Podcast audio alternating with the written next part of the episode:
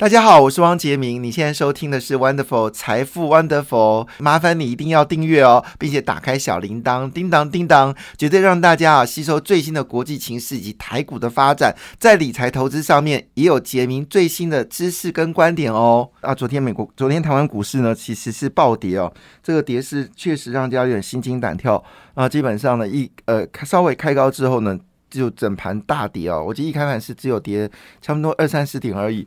那最后呢是竟然暴跌三百八十点哦，市市场信心确实很糟糕。昨天外资呢总共卖超了将近有两百三十亿左右哦，那这个其实金额也算是蛮大的，所以累积到现在呢，外资已经卖超台股将近一兆元了哈，超九千多亿新台币。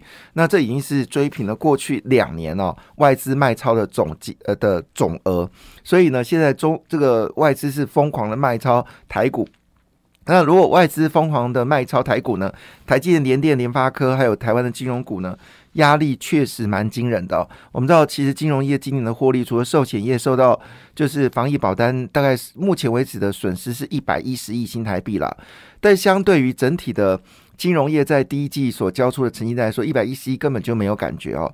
今年预估保守估计啊，今年的金融业随便赚个五六千亿是绝对有可能的。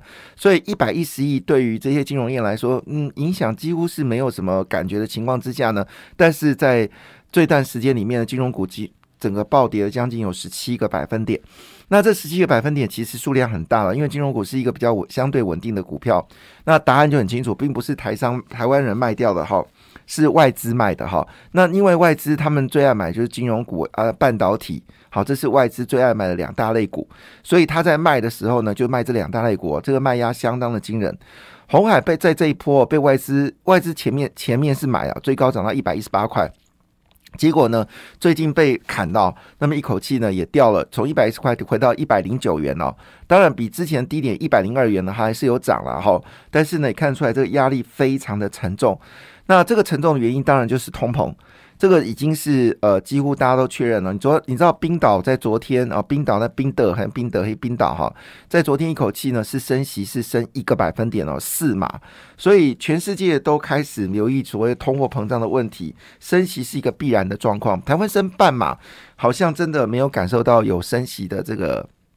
升息的这个意愿哦，当然我可以理解了哈，就是央行不太敢大幅的升息的原因，是因为担心今年经济的数据并不是很好，因为毕竟房地产的投资哦，在我们 GDP 里面还是有一定一定的这个比例啊。你知道，在马英九执政的时候，只光靠房地产就可以增加 GDP 里面在单项部分哦，就是民间投资部分增加百分之十诶，所以也就是说。那时候造成的马英九时代的 GDP 呢，没有很难看，就是因为房地产在二零零九、二零一零年到二零一四年大概翻一番哦，翻了好几番，台北市的房价大涨，全台湾房价大涨，所以那时候很多人去盖房子。那盖房子之后呢，就有一些 GDP 的贡献。所以我或许可以解读，就是央行很怕，就是过度的升息之后，就把整个房地产给打下来。其实你真的不要担心这个问题哦，你就是要做这个事情，因为。我并不是看衰台湾的房地产，而是说，当你房地产的过度的一个膨胀，像最近一个新的消息，全台湾呃停车格卖最贵的地方，就是涨幅最凶的地方在哪里？在台中。那台中也是这一波房地产涨最凶的地方哦。新竹也是，新竹真的很夸张，三年前十八万一平，现在可以卖到五十万一平哦，真的很夸张。那据了解，现在要朝七十块、七十块、七十万一平来涨。所以你升息的目的呢，就是要压抑。这个房价上涨的力道，让有钱人他不太敢再去大量的买进这些房子，然后豪宅呢全部不准贷款。好，这是应该要做的事情啦。哈，就是如果不这么做，美国为什么通膨那么严重？你真的以为是输入型通货膨胀吗？错了，美国之所以之所以这个通膨这么严重，是因为它房价过去三年每一年涨幅超过百分之二十，所以房价上涨，然后奇怪这么涨的时候呢？结果造成什么东西？供应永远来不及需求，因为房价涨越多，很多美国的有钱人就去买，而且美国它跟台湾一样，这几年呢超额储蓄太多了。超额储蓄这种东西啊，叫做呃水能载舟也水能够覆舟哦。当你超额储蓄增加的时候，这个钱呢它就会是变热钱。那过去呢是呃房股票上涨，房地产上涨嘛，所以这些钱就滚滚了起来。那现在是房股票下跌，好，但是房地产还涨。你知道现在美国的状况是利息已经飙到呃，就是三十年期的贷款利率已经到百分之六了，但是很多地方的房价呢还在上涨。现在美国平均房价呢是四十万美金，好，就是折合台币大概是一千一百多万。那我们台湾六都哦，美国的这个平均所得是我们台湾的两到三倍嘛，哈。他们平均房价是四十万美金，可是你知道我们六就差不多一千一百多万嘛，哈，你知道我们现在六都的平均房价也是一千一百多万呢，但是我们六都的平均所得是美国的平均所得的这个三分之一，然后我们六都的房价竟然跟美国一样高。啊，这样懂了哈，所以。换个角度来看的话呢，美国就是在过去的时间，因为房价涨太多了，所以呢，这个囤加上说预期景气很好，加上去年呃美国拜登呢给了太多的纾困金哦，所以四把火这一烧哦，就是我们说的输入型的这个物价上涨啊，国内劳工缺乏好，所以劳工的薪资不断增加，在美国一个劳工有两份工作。然后加上呢，就是预期消费会增加，所以厂商有囤货的一个状况。其实哦，我说真的，囤货是造成物价上涨最大的一个理由。好，这个我们可以理解嘛？哈，这个理解对，囤货是造成物价上涨最大理由。那你觉得你东西会上涨，你就囤啊？那你也囤，我也囤，所以现在在美国，竟然连你去吃这个烤肉用的这个辣椒酱，现在都缺货。辣椒，辣椒，我我种过辣椒，辣椒是。最好种的东西，只要你撒了种子，它就会长大，长大就长了满株都是辣椒。所以辣椒基本上是一个，基本上在任何的环境下都可以长很好的东西，结果也会缺。所以现在美美国状况是这样，就是说很多关键物资，就是民生所需要的物资，它就可能价格是飙到很厉害。那你说这是因为货运的关系吗？其实没有啊。最近美国的塞港状况已经明显的降低了，就是说货运到达美国的状况是非常稳定的。那货运到美国的状况稳定的时候，怎么物价还会涨这么多呢？好，当然拜登呢今天做了一件很重要的事情，他决定呢要求美国联邦呢，好把这个所谓的呃，就是我们说的这个联邦的汽油税呢，好已经要准备好，就是应应夏季的用油呢要取消。那这样的一个取消状况呢？估计啊，昨天的油价呢就已经跌了七个百分点，造成美国股市昨天的跌幅也蛮重的。其实昨天美国股市下跌的原因呢，基本上是油价跌哈。那道琼工业指数是跌掉零点一五个百分点，费半指数是跌掉一点一五个百分点，纳斯达克只跌零点一五个百分点哦，跟昨天台股疯狂的杀那个呃杀台积电、杀联电、好杀这些科技股来说，是完全不同的世界哦。完全不同的世界，就纳斯达克其实已经慢慢慢的稳定下来了。那么昨天韩国股市跟台股一样哦，是跌得很凶哦。韩国股市也跌到二点七四个百分点。那韩国的股市呢，对记忆体就是这个产品呢，它的敏感度很高。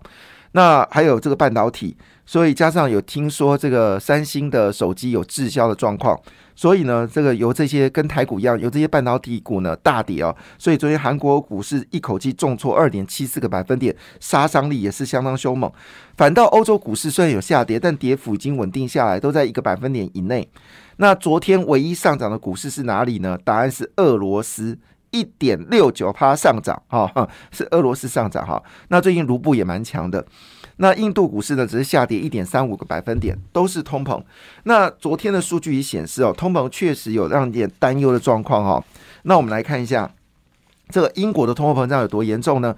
五月份的物价指数竟然高达九点一个百分点，而且非常夸张的事情是什么呢？夸张的东西就是油价，诶。英国有北海布伦特石油，哎，那美国有德州轻原油，结果呢，这些产油的国家呢，这个油价呢反而是更贵哦。那当然，我我们要特别提原因是哦，其实如果今天美国决定啊，它油不外销的话，只供应它国内的话呢，那供给一定大于需求，美国的油价一定会跌很低。好，因为。单一一个国家，但现在是全球自由化的国家。全球自由化的国家就变成什么东西呢？变成你的油就是要卖到全世界，就全世界，因为特别是俄乌战争嘛，所以这个呃欧欧洲呢不要跟呃这个俄罗斯进石油，所以那美国就要大佬大哥啊就要把这油送到欧洲。结果你把油卖到国外的时候，你自己的油价就会上涨。好，这是我们说的国际化的问题。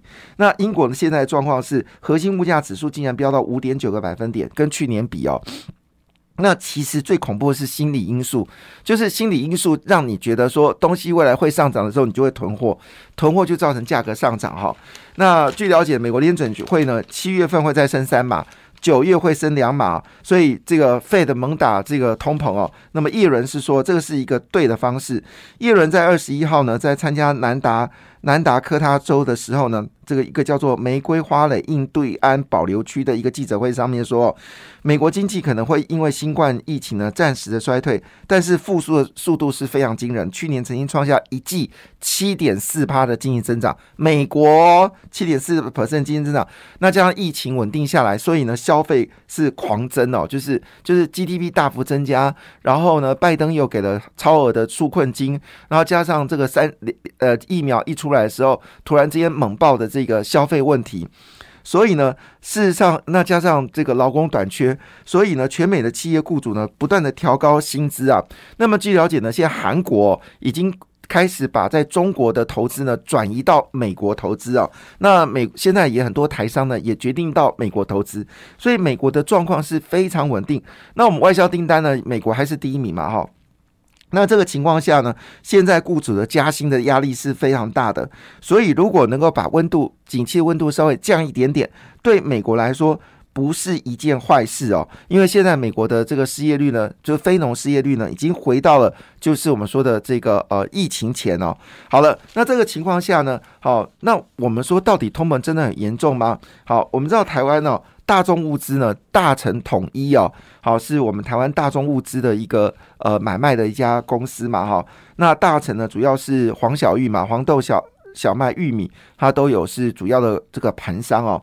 那今天大成的这个总裁呢，韩家颖啊，就说一句话说，现在谷物的价格已经到顶了哦，已经到顶了，意思说呢，现在农产品价格其实已经开始下跌了哈，所以。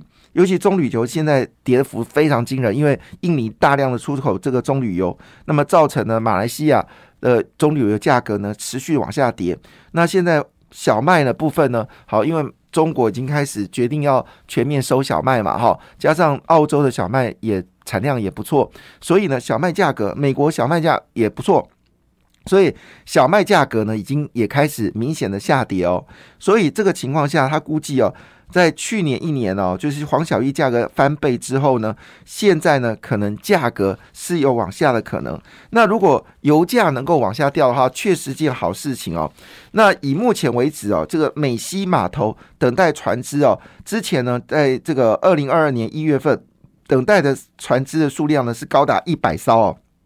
现在呢，已经降到二十二艘了。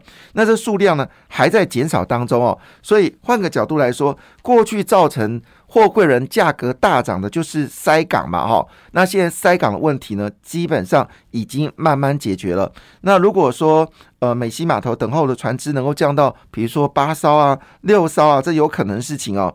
那那么这个角度来看的话呢，那么塞港的这个呃就是。回落了百分之八十哦，那么这个对于这个货柜人的价格呢，可能会有松盘的问题哦，所以这个航运的股票确实要留意它的风险哦。那最近航运股大跌也是一个合理的状况。那另外一部分就钢铁了，因为这个日呃中国呢为了打击通货膨胀嘛哈，所以它对于所谓黑色供应哦，就是煤炭、铁矿砂的价格呢是有压力的哈。那所以换个角度来说，钢铁价格应该会持续续的回落。那么中钢公布了业绩嘛？也是近期的获利的低点，所以昨天钢铁股也是持续的回档哦。那这个情况下，你说国家队进场的时机是到了吗？好，我估计来整个状状况要稳定下来，应该要等到七月二十号之后，状况才可能相对比较稳定。那为什么是七月二十呢？因为呃，每一年一四七十都是股票的一个转折点。那四月到现在是一路跌嘛，哈，所以那一四七十为什么是股票转折点？因为一月、四月、七月呢是。到十月是公布上季的季报，那我们七月到八月就要公布上半年跟第二季的财报。我估计第二季的财报状况应该是相对是稳定的。那美国的状况呢，也会确认说今年的整体标准五百指数这些企业的获利成长幅度是多少。那本来预估今年标准五百企业获利是成长百分之十，但是已经有说法可能会降百分之三。呃，降百分之三，大概百分之七的增长，所以整体而言，美国企业获利还是增长的。那台湾今年的获利也会比去年增长啊，这个是毋庸置疑的了哦。所以，呃，可能我们还要忍耐到七月二十号，现在已经六月二十三号了，再等待一个月。那七月十五号开始呢，美国就要公布第三、第二季的财报，台湾也陆续会公布。那公布出来结果，大家就会看出来到底这个跌的有没有道理嘛？哈，为什么这么说？其实跌的没有道理啦，但是外资在卖嘛。那七月中其实整个物价的状况也应该会得到一个答案，好，就是比较确定的答案哦。因为这个夏季的用油已经开始了，所以油价的价格的方向应该就可以比较明朗。那持续升息之后，对美国经济的状况也会相对比较稳定。好，那当然现在。我要说投资什么股票似乎也有点没有道理，但市场现在最热的就是元宇宙已经开始发烧了，另外就太阳能也在发烧，提供大家做参考。感谢你的收听，也祝福你投资顺利，荷包一定要给它满满哦！请订阅杰明的 Podcast 跟 YouTube 频道财富 Wonderful，感谢谢谢 Lola。